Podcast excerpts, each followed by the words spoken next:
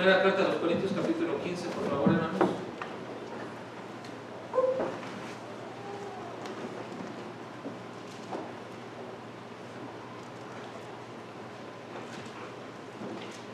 Esta es la parte 6 de nuestro estudio. La resurrección no es un tema de un día especial, es una esperanza continua, parte 6. Y hoy vamos a ver el subtema, y con esto quiero culminar, hermanos, nuestro tema, aun cuando no está agotado el capítulo 15, no, no lo voy a terminar ahora. Eh, mi deseo era terminar todo el capítulo 15, pero no lo voy a hacer, hermanos, voy a quedarme con esta parte 6 y de la resurrección. Aún faltan dos temas que era mi plan de poder compartirles, pero voy a dejarlo hasta aquí, hasta esta parte 6 nada más de, nuestra, de nuestro tema de la resurrección. El tema que vamos a compartir ahora, hermanos, es la resurrección es necesaria para perpetuar y perfeccionar el cuerpo. La resurrección es necesaria para perpetuar y perfeccionar el cuerpo. Hemos ido avanzando en nuestro estudio acerca de la resurrección de Cristo, donde el énfasis principal ha sido establecer que la resurrección de Cristo es parte esencial del Evangelio que debemos de predicar. Ese ha sido el propósito de todos estos temas, manifestar la importancia de la resurrección de Cristo como algo elemental en la predicación del Evangelio. ¿Por qué? Porque somos culpables todos y en los últimos tiempos del moderno evangelismo donde se, se, suaviza o se nulifica esta parte esencial del Evangelio que es la resurrección de Cristo y tenemos que corregirlo y para que ese énfasis pueda quedar permanente o más permanente en nosotros, entonces he querido estudiar, Dios me ha dirigido a esta parte, estudiar este capítulo con el propósito de observar algunos de los detalles eh, incluso revelaciones nuevas acerca de la resurrección que ni los primeros cristianos y tampoco creo que muchos de nosotros hemos meditado ni observado en las escrituras. El énfasis de la resurrección de Cristo es, y ha sido el tema en todas estas semanas, que quería ampliar todavía a un poco más, pero no lo vamos a hacer ahora. Sin embargo, el propósito es establecer cuán importante es la resurrección de Cristo en el Evangelio que predicamos, que enseñamos y en el evangelismo que hacemos.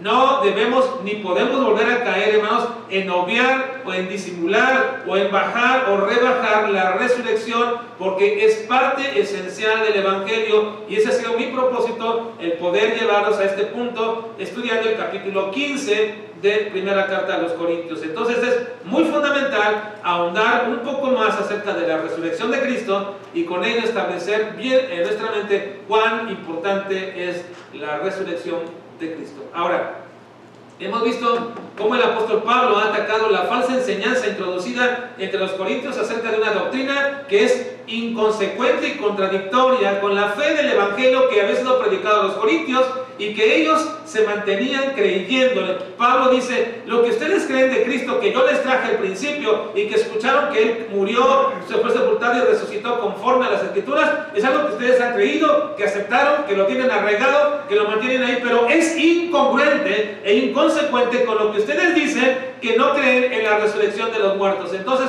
Cristo, Pablo vuelve a tomar la resurrección de Cristo como esencial para darles a entender que la proposición de ellos respecto a la resurrección de Cristo es insostenible. Y para eso, Pablo reduce al absurdo, a conclusiones absurdas, decir que Cristo o que los muertos no resucitan. Y así lo va llevando Pablo. Es absurdo lo que ustedes piensan. Es imposible que ustedes puedan sostener tales doctrinas o tal enseñanza. Ustedes fueron arraigados en creer que Cristo resucitó, entonces deben creer que también ustedes van a resucitar. Ahora, no solamente hace Pablo eso, también coloca la resurrección en un plano trascendente de la escatología. Es decir, la resurrección tiene que ver con establecer tiempos y momentos de, de lo que va a suceder en el futuro. Y ya lo hemos establecido eso, ¿verdad? Después, antes de que venga Cristo, o, todo este proceso que estamos llevando ahí, después de la venida de Cristo o en el tiempo de la de venida de Cristo, sucede la primera resurrección. y después de los mil años, mil años de establecimiento del reinado de Cristo, viene la segunda resurrección de los incrédulos. Ahora, ¿por qué es que los incrédulos, incrédulos y por qué es que los creyentes pueden resucitar? Pues la razón la hemos estudiado las semanas pasadas, porque Cristo resucitó. La resurrección de Cristo afectó a creyentes y incrédulos. Eso ya no se puede cambiar. Hay resurrección porque Cristo resucitó, de creyentes y de incrédulos. Ahora, en este punto es precisamente que queda una pregunta que quedó pendiente y latente la semana pasada. ¿Por qué es necesario que todos los muertos resuciten? ¿Por qué es necesario que todos los muertos resuciten? Bien, podría Dios llevar a la gloria el espíritu y el alma de aquellos que ya murieron y llevar a la condenación el espíritu y el alma de los que también ya murieron sin Cristo. Porque es necesario que vuelvan a resucitar. ¿Para qué se quiere un cuerpo resucitado? Bueno, esa pregunta también va acompañada de una segunda pregunta. Si todos los muertos van a resucitar, ¿cómo será esa resurrección? Es decir, ¿con qué cuerpo van a resucitar? ¿Cómo será el cuerpo resucitado? Ahora, esto es interesante y eso nos atañe a nosotros, hermanos, porque si tu cuerpo un día va a resucitar, bueno, si tu cuerpo un día va a morir, ¿no crees que te interesaría saber cómo va a resucitar? Y tú dirás, bueno, me esperaré ese tiempo, pero ¿para qué esperarte si ahora ya el Señor te lo dice? ¿Y para qué te lo dice? Para que tengas una esperanza. Una esperanza en la que tu fe sea cimentada y que también tu conocimiento te lleve a un entendimiento de lo que el Señor va a hacer con tu cuerpo un día. Ahora, esta pregunta es precisamente la que Pablo va a contestar en nuestro texto de esta mañana y también lo va a llevar a responder la primera pregunta de por qué necesitan resucitar los muertos. Ahora, no estoy seguro esta mañana que podamos tener tiempo suficiente para responder las dos preguntas, ¿por qué y cómo? Pero intentaré dejar, dejar bien claro, de acuerdo a la escritura, el cómo y el por qué será algo que está implícito y sobreentendido en este asunto. Prácticamente. Ahora, Pablo va antes de terminar toda su argumentación respecto a la necesidad de la resurrección de los muertos, procede a contestar dos preguntas. ¿Cómo van a resucitar los muertos? ¿Cómo van a resucitar los muertos? Vean el versículo 35, por favor.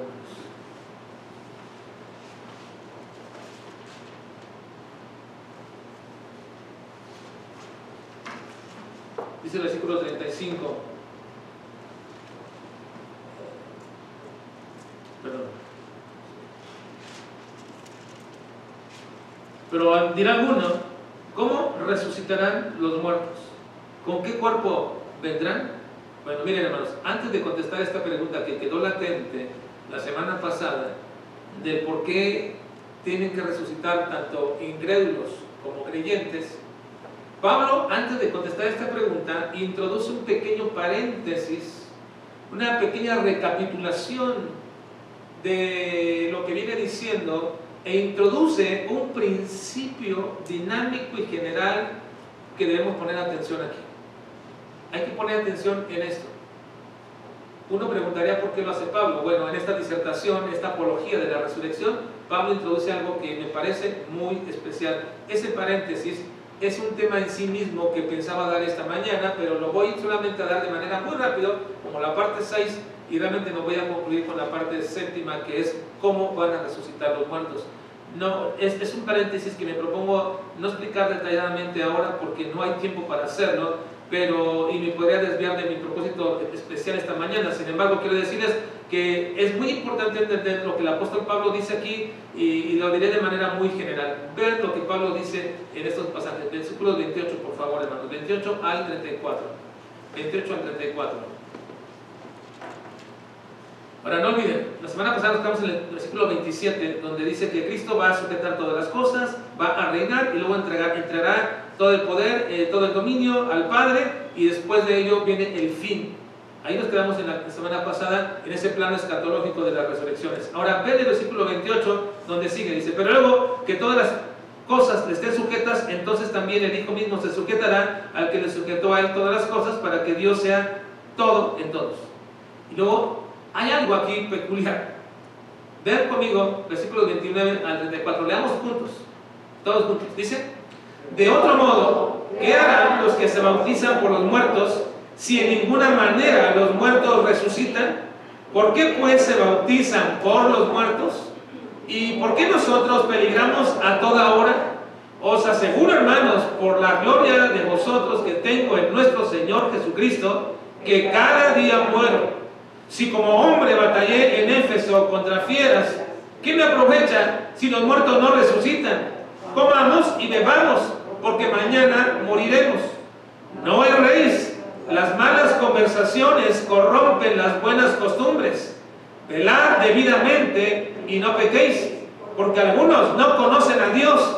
Para vergüenza vuestra lo digo. Y luego va a contestar la pregunta. Pero aquí es una especie de paréntesis en la cual el apóstol Pablo se va a referir a una práctica pagana que se estaba introduciendo en la iglesia y no sabemos si realmente la practicaban los corintios allí en la iglesia, pero que sí la practicaban todos los demás eh, eh, hombres en, en, Corinto, eso sí es una realidad. Esa práctica pagana era bautizarse por los muertos.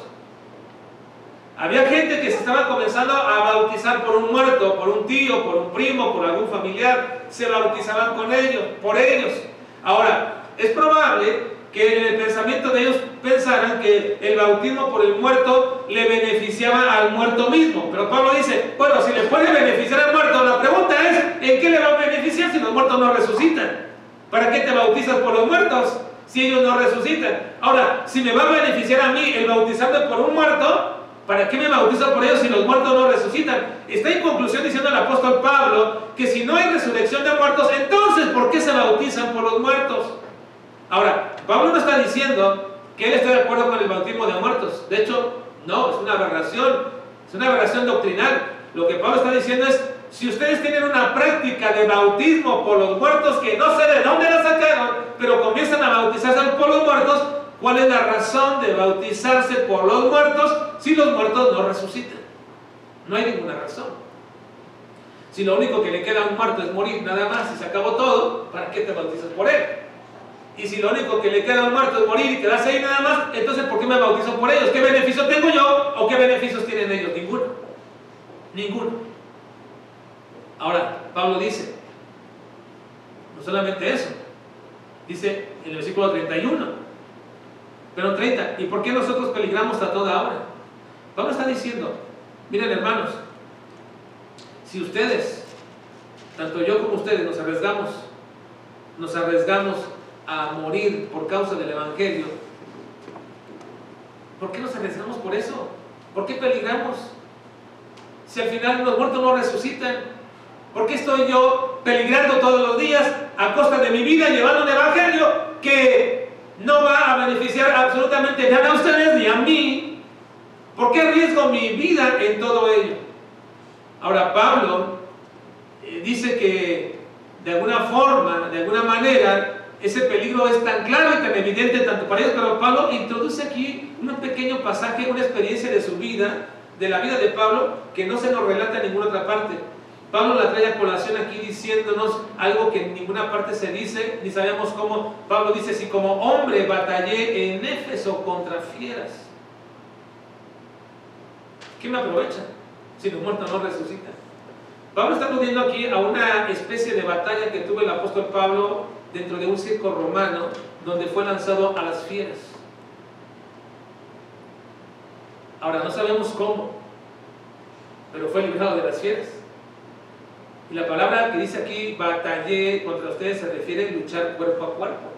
Es decir, de algún momento Pablo, en algún momento de su vida, en su obra, en su trayecto misionero, lo tomaron, lo llevaron preso y lo lanzaron a las fieras para que murieran como muchos otros cristianos que eran muertos por, en las fauces de muchos de estos animales, pero Pablo, Pablo no murió de ello.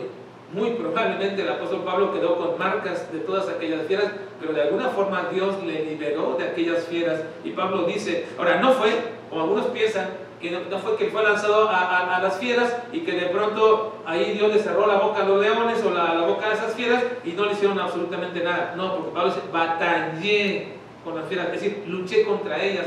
sí fue cuerpo a cuerpo, sí sintió las fauces, sí sintió las mordidas, sí sintió los arañazos, porque batalló, luchó contra ellos y fue librado. Y Pablo dice, ¿de qué me sirve todo eso? ¿De qué me sirve todo eso de haber llevado a este punto, vivir hasta este extremo, si los muertos no resucitan?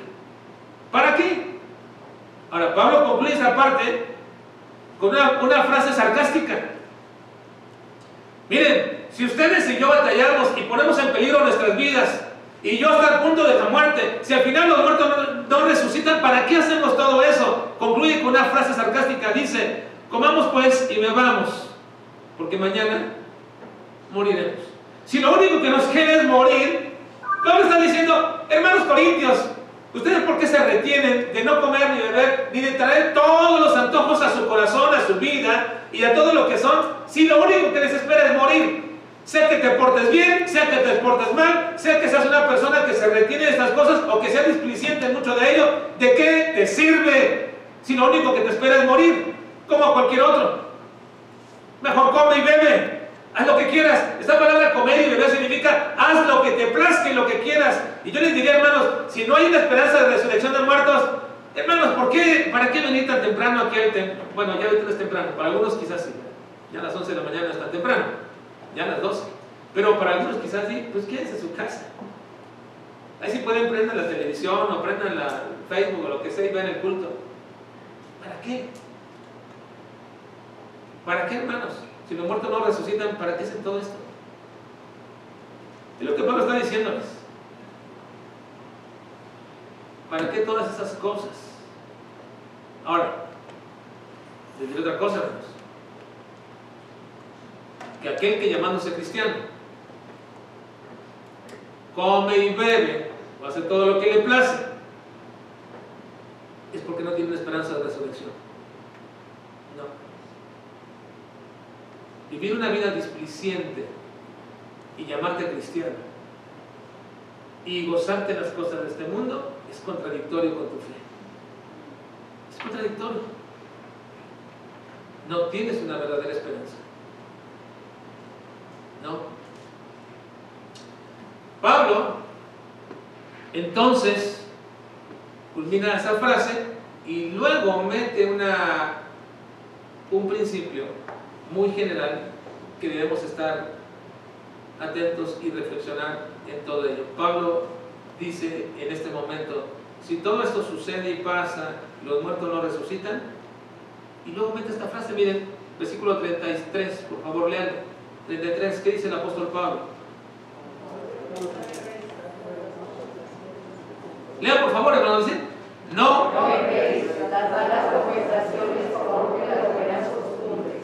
Mire, viene con un argumento fuerte acerca de los muertos, acerca de la resurrección y todo lo que vemos. Y de pronto dice, no erréis, las malas conversaciones corrompen las buenas costumbres. Este es un principio general entre los judíos, entre la comunidad en general, pero sobre todo es un principio espiritual que Pablo establece. Las malas conversaciones corrompen las buenas costumbres. ¿Qué poder tiene la conversación de alguien, hermanos? ¿Qué poder tiene la plática de alguien sobre tu vida? ¿Cómo se ha ejercido en tu propia vida ese poder de la plática y la conversación de alguien? Pablo la califica de mala conversación, no porque sea aburrida. Uno, dice, bueno, esa conversación que tuvimos ciertamente fue mala porque estábamos tan aburridos, o no tenía ningún chiste, o estábamos platicando de cualquier cosa que no tenía nada. No, no, no se refiere a ese sentido de calificativo de mala porque no nos, no nos gustó. la, la frase mala conversación tiene calificativo de que lo que se dice es malo. Lo que se está diciendo es malo. Se le llama mala conversación así en este sentido a establecer a alguien que te trae siempre todo lo malo, todo lo malo de alguien. Viene y dice todo lo malo de una persona, viene y dice todo lo malo de su matrimonio, todo lo malo de sus hijos, todo lo malo de la iglesia, todo lo malo del pastor, todo lo malo de aquel hermano, viene y te lo trae. Esa es una mala conversación así calificada. Es una mala conversación, aquella perspectiva que te pinta todo mal, mal de alguien. Pablo está diciendo, tengan cuidado con asociarse con personas cuya única perspectiva es traerte y hacerte ver todo lo malo de los demás. Sí. No te asocies con personas cuya plática siempre, en lugar de conducirte a la gloria y la honra de Dios, te llevan a observar lo malo de tus hermanos, lo malo de algunas situaciones, lo malo de algunas posturas, lo malo de algunas decisiones, lo malo prácticamente de cualquier cosa. Eso es considerada como una mala conversación. Porque el enfoque de dicha plática es solamente ver lo malo. ¿Y qué pasa? ¿Qué pasa con esas pláticas con una perspectiva mala? Despierta por un momento, hermano, despierta por un momento y, piensa en esto. Las pláticas que tienes con personas que te llevan siempre a ver lo malo, lo malo, lo malo, lo malo, ¿qué hace contigo? ¿Corrompe qué? Las buenas costumbres. Mira, corrompe las buenas costumbres. Ahora te pero ¿cuáles son las buenas costumbres? Ah, el dejarte pasar a mi casa, al ofrecerte un vaso de agua o el de ofrecerte un café, hermano, ahí en su cafetería. Eh, es una, mala, es una, buena costumbre. Bueno, son buenas costumbres, pero no se refiere a esto. Lo que se refiere a lo siguiente. Una mala conversación que te pone a observar solamente lo malo de todo, corrompe la buena costumbre. ¿Cuál es la buena costumbre que corrompe? Por contraste, en la misma frase, ¿qué significa buena costumbre? Si la mala conversación es observar lo malo de todo, ¿cuál es la buena costumbre? Observar lo bueno de todo. Y eso que tú veías antes bien, a ese hermano ahora ya lo ves mal. Y eso que tú veías bien de ese cristiano o de ese matrimonio o de tal persona, ahora ya lo ves mal. Rompieron tu buena costumbre. No estoy diciendo, hermanos, que uno no pueda esclarecer y decir, eso que está haciendo es mal, por supuesto. Pero cuando tu plática gira alrededor de observar y hacer que otras personas observen lo malo de los demás, esa es una mala conversación. ¿Qué hará? De ti hará que rompas esa buena costumbre. Ya no vas a saludar a ese hermano bien. Ya no vas a orar por él como deberías de orar. Ya no lo vas a observar como antes lo observabas. Ahora siempre lo observarás con prejuicios, con pensamientos acerca de esto. ¿Por qué? Alguien rompió en ti la buena costumbre. Pablo lo introduce así. Dice, hermanos, no se, no se equivoquen. Las malas conversaciones corrompen las buenas costumbres. ¿Por qué, hermanos, el apóstol Pablo introduce esta frase en su apología sobre la resurrección de los muertos? Porque lo que Pablo quiere establecer, hermanos, es el poder que tiene la plática y la conversación de personas. Es un poder inimaginable, hermanos. Es un poder muy fuerte. Decía la hermana en la mañana a los hermanos, miren, si yo le dijera a Enrique, le dice, hermano, lo quiero invitar a tomar un café. Y voy con Enrique a tomar un café. ¿Y por qué? Me siento a gusto con Enrique y porque dice Enrique, me, siento a gusto estar aquí ustedes. Bueno, tomamos un café y sentimos a gusto estar ahí. Pero si nada más nos tomamos el café durante una hora, ni hablamos ni platicamos, nada más estoy sorbito yo, sorbito él, así hasta que no terminamos. Ese es el propósito de estar ahí, ¿verdad? ¿A qué nos reunimos? ¿Para qué nos reunimos? ¿Para qué tú invitas a un hermano o hermana a tu casa a comer o a desayunar o a que sea? ¿Para qué lo invitas? ¿Para que coma nada más? ¿Nada más? No. Tú invitas para platicar. Lo invitas para platicar y este es el punto, hermanos. Si tu plática es una mala conversación, para, por favor, eso. Para ya tal cosa, si es una mala conversación, páralo porque estás corrompiendo la buena costumbre.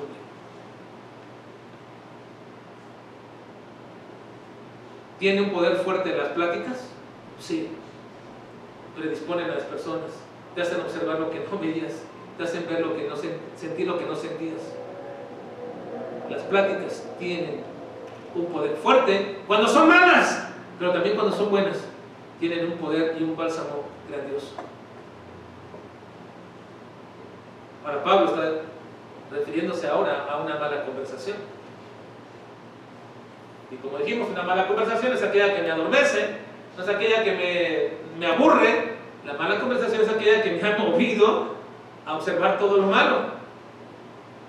Está calificada así. Mala conversación. Es una conversación con características de malo. Malo.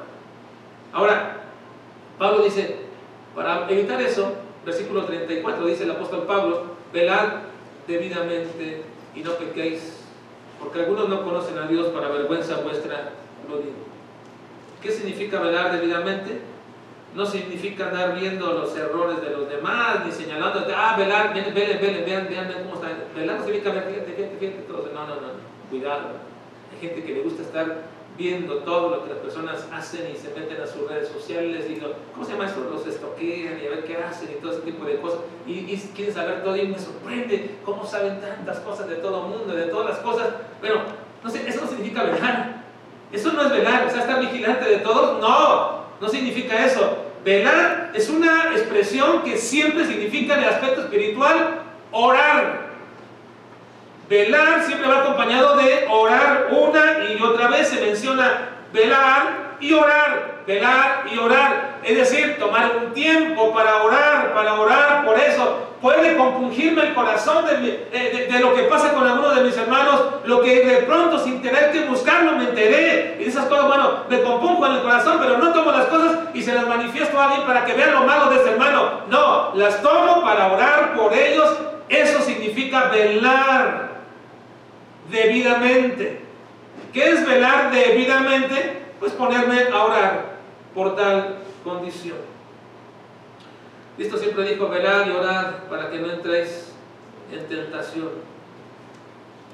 No debemos estar velando en el sentido de ver todos los errores de los demás, señalarlos, maximizarlos, como si nunca nosotros los hubiéramos cometido o los habremos de cometer.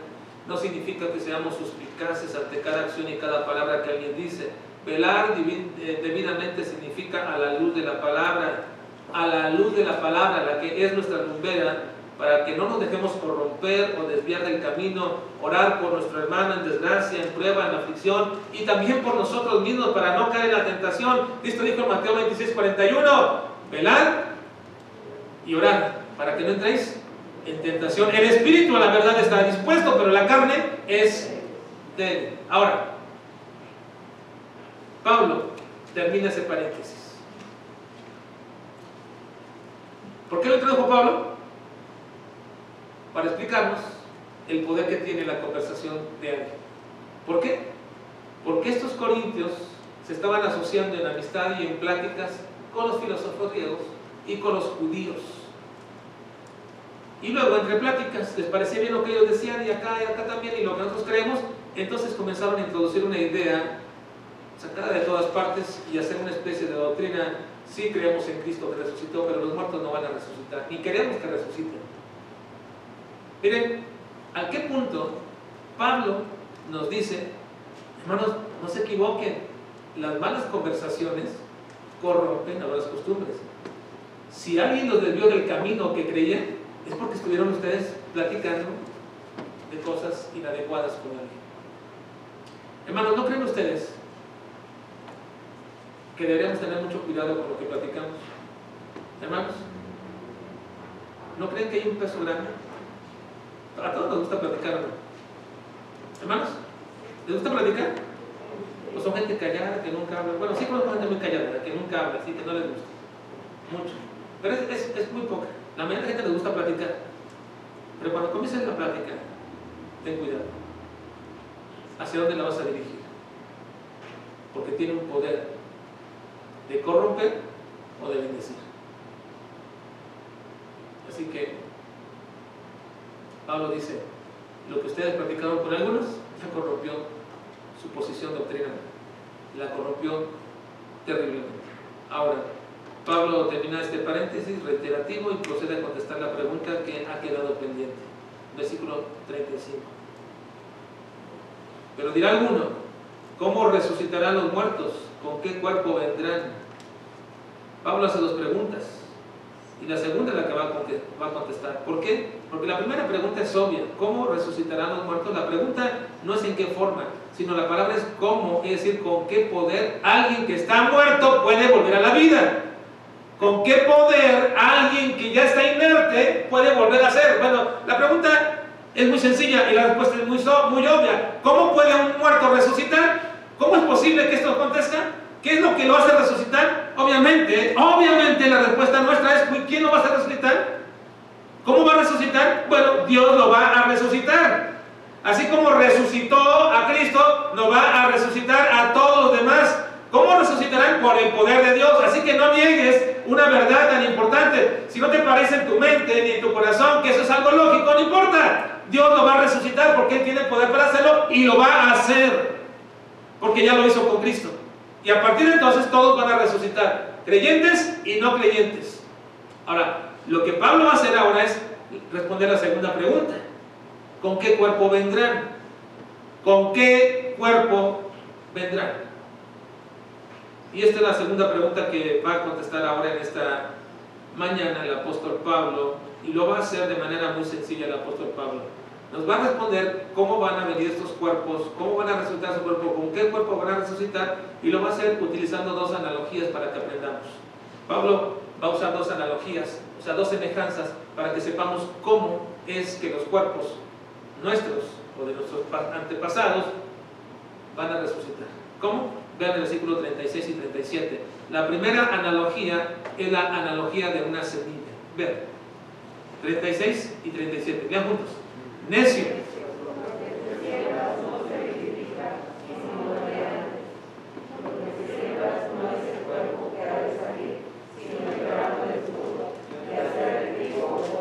Vean, Pablo muy sencillamente dice, la primera cosa que quiero explicarles es cómo van a resucitar los muertos es decir, ¿con qué cuerpo van a resultar? Es muy sencillo.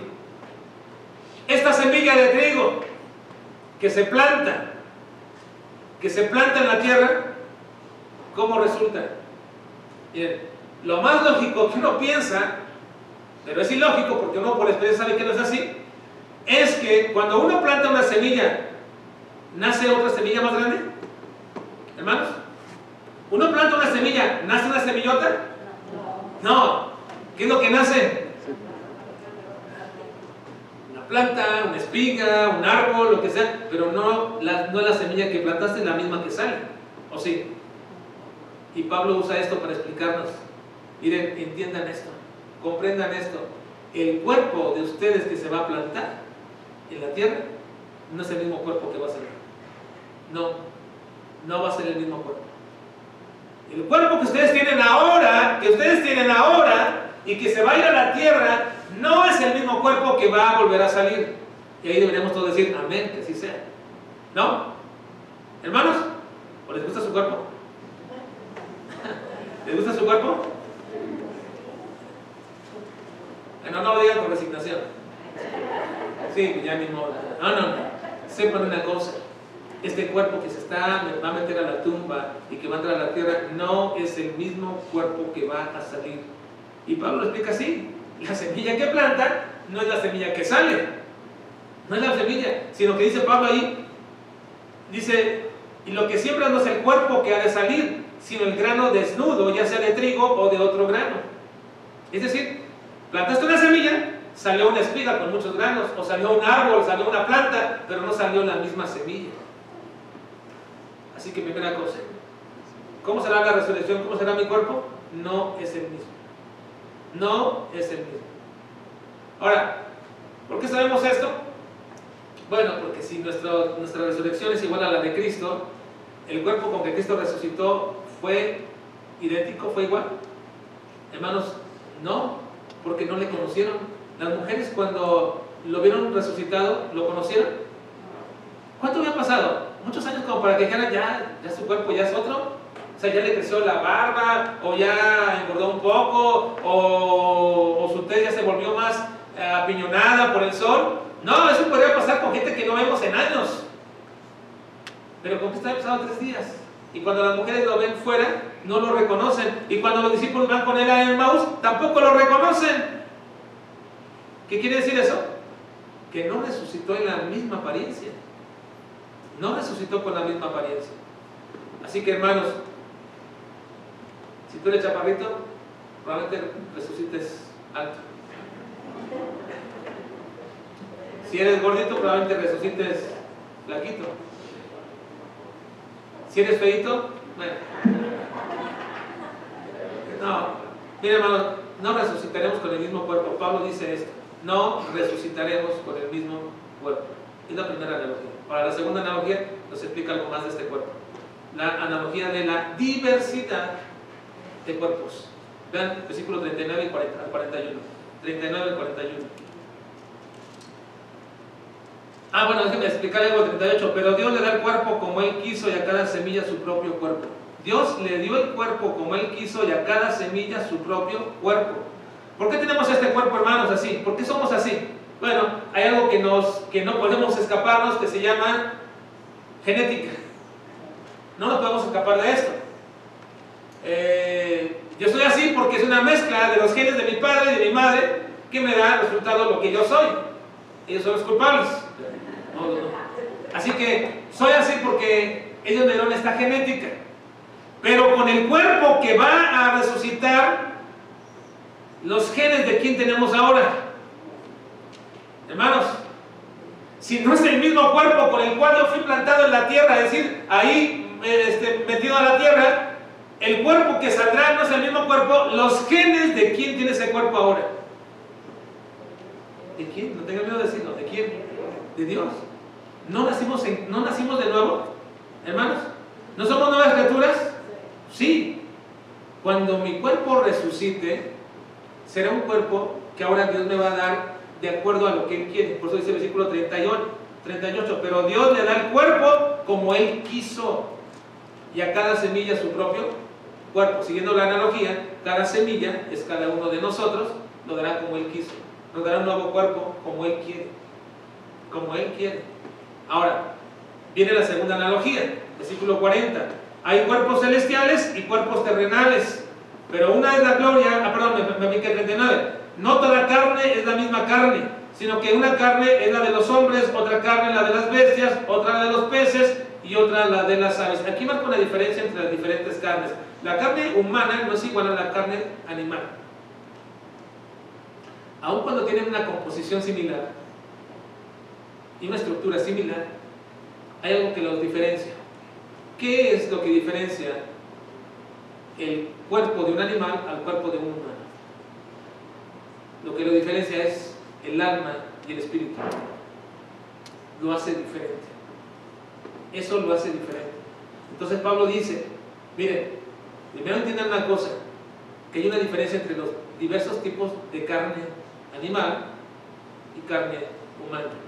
Pero también hay diferencia entre cuerpos celestiales. Y aquí lo menciona. Hay cuerpos celestiales y cuerpos terrenales. Pero una es gloria de los, celestiales y otra de los terrenales. Una es la gloria del sol, otra es la gloria de la luna y otra la gloria de las estrellas. Pues una estrella es diferente a otra en gloria. Vean, Pablo dice, hay diferencia de cuerpos. Cuerpo animal, cuerpo de humano. Cuerpo celestial y cuerpo terrenal. Pero aún en el cuerpo celestial, una es la gloria del sol. Y esa gloria que se refiere Pablo se está refiriendo a la manera en que es utilizada tal cuerpo celestial para beneficio y de alguna manera uno lo capta como algo muy importante, como gloria, en un sentido como un brillo especial. No es lo mismo el brillo, la luz del sol que la luz de la luna, no es lo mismo el proceso que lleva el sol con lo que el proceso que lleva la luna, ni tampoco las otras estrellas. Aun cuando cada una de ellas tiene su propia función, son diferentes glorias la una de las otras. ¿Por qué dice Pablo todo esto? Porque en la diversidad de cuerpos animales y humanos y cuerpos celestiales hay que entender precisamente que también con esto quiere decir Pablo que hay una diferencia muy sustancial entre el cuerpo que se sembró o que se sepultó con el que va a resucitar. No es la misma esencia. No es de la misma esencia. Versículo 43, 42. Así también, usando esa analogía, así también es la resurrección de los muertos. ¿Qué dice?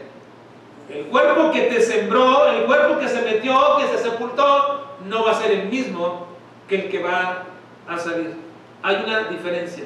Ahora, con estas dos analogías, como principios básicos o fundamentales que Pablo ha explicado, diciéndonos, el cuerpo que se siembra no es el cuerpo que sale y el cuerpo que sale es muy diferente en esencia al que se sembró. Ahora, con estas dos cosas fundamentales, Pablo concluye diciéndonos entonces cómo es el cuerpo que va a resucitar. Vean versículo 42. Así también es la resurrección de los muertos. Se siembra en corrupción, resucitará qué? En incorrupción. En primer lugar, el cuerpo que va a resucitar es un cuerpo que nunca, nunca volverá a morir. Es un cuerpo perpetuo. La resurrección es necesaria para que tengamos un cuerpo perpetuo, que nunca muera, no eterno. No es un cuerpo eterno, es una utilización equivocada decir que el cuerpo será eterno. No es eterno, porque eternidad es un calificativo para referirnos a aquello que no tiene inicio y que no tiene fin. Sin embargo, nuestro cuerpo sí tuvo inicio, pero no tendrá fin por causa de la resurrección. No tendrá fin, ¿por qué? Porque la resurrección lo hará posible. Así que entonces no se califica de eterno, sino de perpetuo. Nuestro cuerpo será perpetuo. Por eso es que la resurrección hará posible que nuestros cuerpos resucitados sean perpetuos, que nunca puedan morir. Esto es muy importante, hermanos, porque uno tiene que entender, ¿y para qué queremos un cuerpo que nunca quiera morir? Bueno, en un momento nos voy a explicar para qué. Ahora ven el versículo 43. En la conclusión de estas verdades está diciendo cómo será el cuerpo que, será resucitado. 43. Se siembra en deshonra, resucitará en gloria. Esa, esa deshonra que está hablando el apóstol Pablo aquí precisamente es, es en la razón por la cual ese cuerpo perfecto que Dios le dio a Adán y a Eva fue deshonrado por causa del pecado, pero ahora recibirá y resucitará en gloria. ¿Qué significa que resucitará en gloria? Bueno, es que va a resucitar con el reflejo del poder y de la presencia del Padre en ese cuerpo. Ese cuerpo tiene la marca de Dios. Ese cuerpo tiene la gloria de Dios ahí marcada. Ahora, solamente tres personas en la tierra con un cuerpo terrenal han tenido la marca momentánea de Dios en sus vidas, que se refleja. Solo tres personas lo han tenido aquí en la tierra. Ese pequeño destello de gloria con un toque de Dios que ha querido manifestar la gloria de Él. Primero fue Moisés, porque cuando estaba en el monte y estuvo con el Señor, bajó con un rostro resplandeciente que nadie podía verlo, que tenía que ponerse un velo. Era la marca de la gloria de Dios en la comunión que tuvo Moisés con Dios en el monte. El segundo fue Esteban, que cuando antes de morir, dando él, siendo el primer creyente de morir por su fe, llamaríamos mártir en un sentido, pero siendo el primer creyente de morir por su fe, también recibió un destello de gloria de Dios, de tal manera que cuando iba a morir clamando al Señor, su cuerpo, su rostro resplandecía antes de morir. Y el tercero fue el cuerpo terrenal de Cristo, que en el monte de la transfiguración su cuerpo brillaba de la gloria de Dios.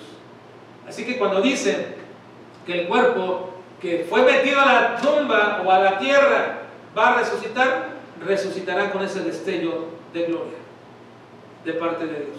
Una marca, una marca inequívoca de que es Dios resucitando ese cuerpo. Un destello de gloria.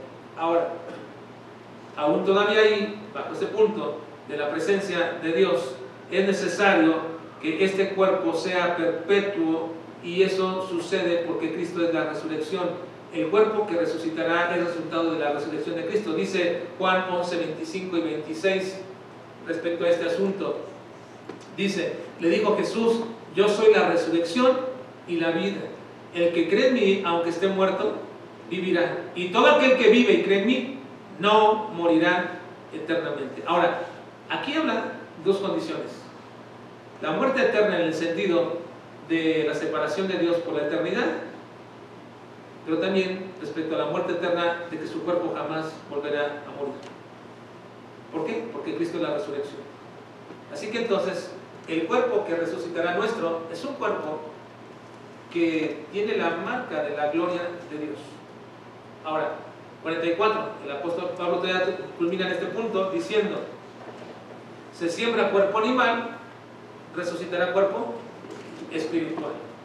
Se siembra cuerpo animal, resucitará cuerpo animal. Y aclara, hay cuerpo animal y hay cuerpo espiritual. ¿A qué se refiere el apóstol Pablo con cuerpo animal?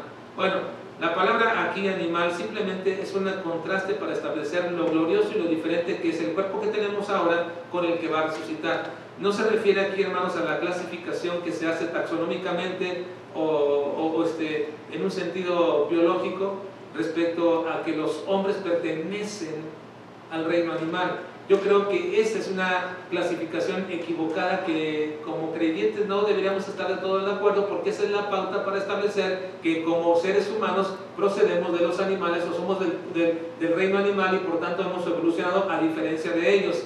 Bueno, aunque se acepta de manera muy general esa clasificación taxonómica o biológica, eh, no podemos decir que Pablo está con esto diciendo que ciertamente pertenecemos al reino animal. No, simplemente está haciendo una diferenciación entre lo que es rudimentario. De hecho, la palabra animal significa muy rudimentario.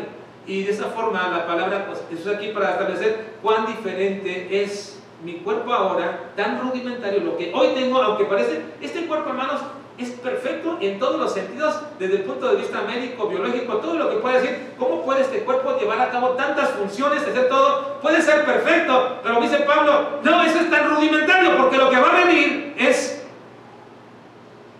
glorioso, es completo, es diferente extremadamente, diferente, ¿sí?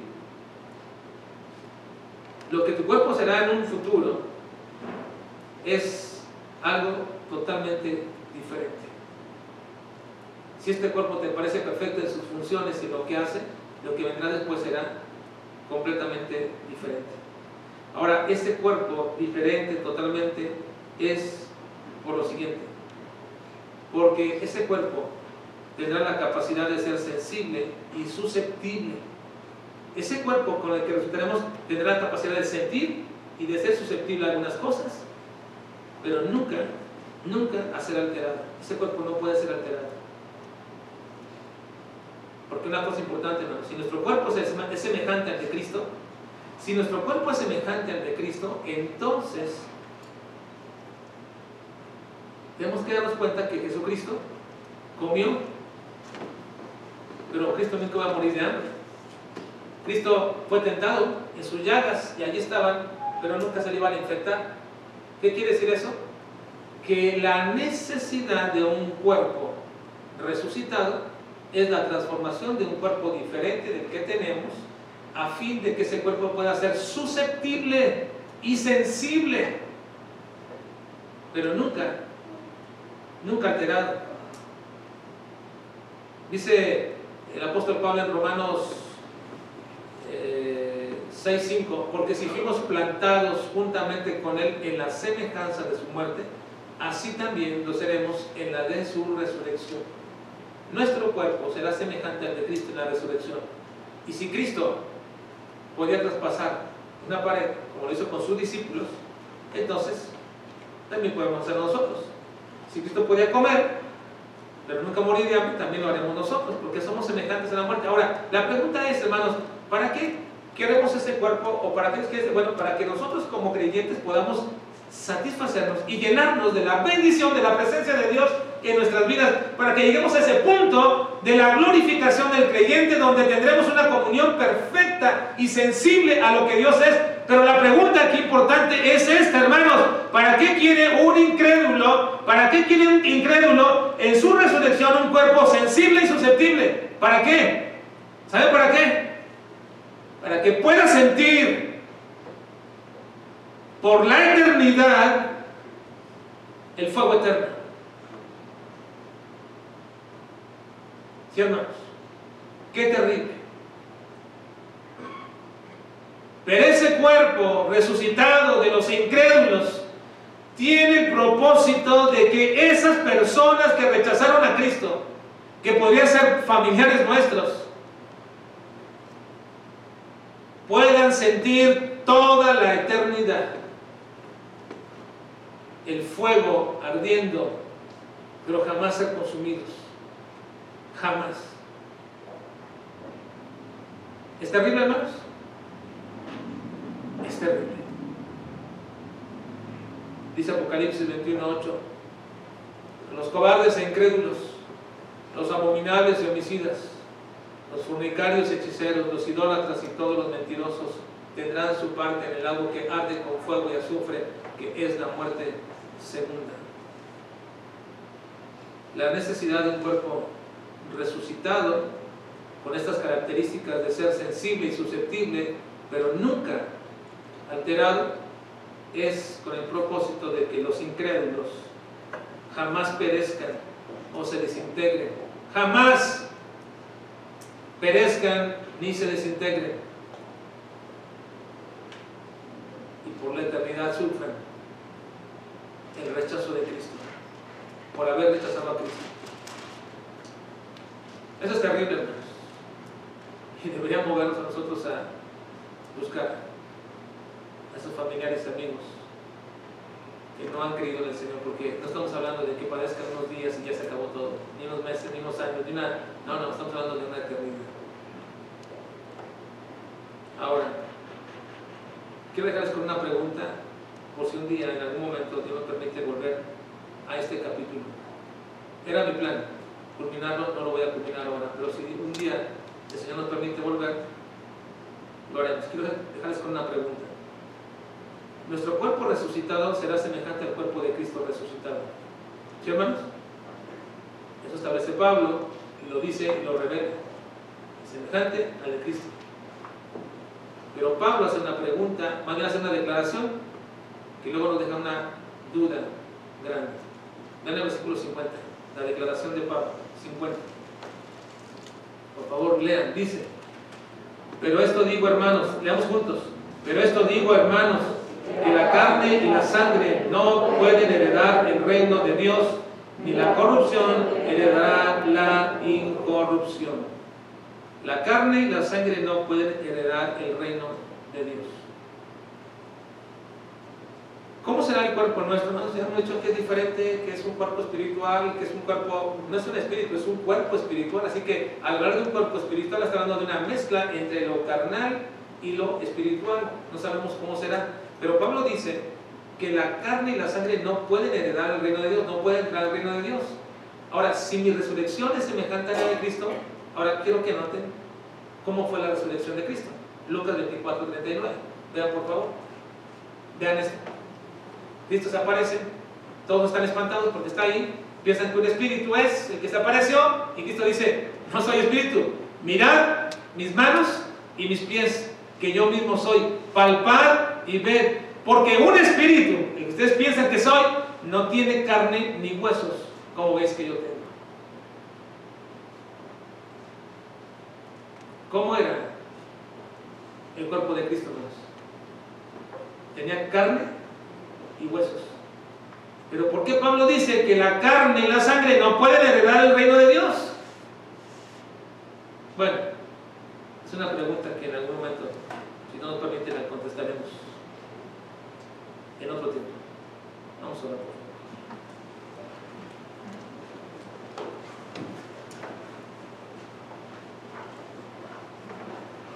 Señor, te agradecemos en esta mañana por que tenemos una esperanza gloriosa.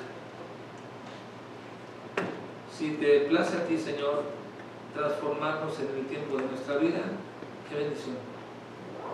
Hemos de dormir en Cristo en algún momento, Señor, qué esperanza, qué maravilla, qué maravilloso momento el día que nos resucites. Con un cuerpo lleno de debilidad, con un cuerpo fuera de toda deshonra, con un cuerpo espiritual. Padre, muchas gracias por esa esperanza gloriosa. Te ruego, Señor, que nos ayude siempre a mantener firme nuestra fe, nuestra convicción sobre lo que nos ha de esperar, Padre, sobre esos momentos maravillosos en nuestra vida. Ayúdanos, Dios, guárdanos. Y permite que nuestra fe se robustezca y se fortalezca cada día más. Te lo suplico, Señor, en nombre de Jesucristo. Amén.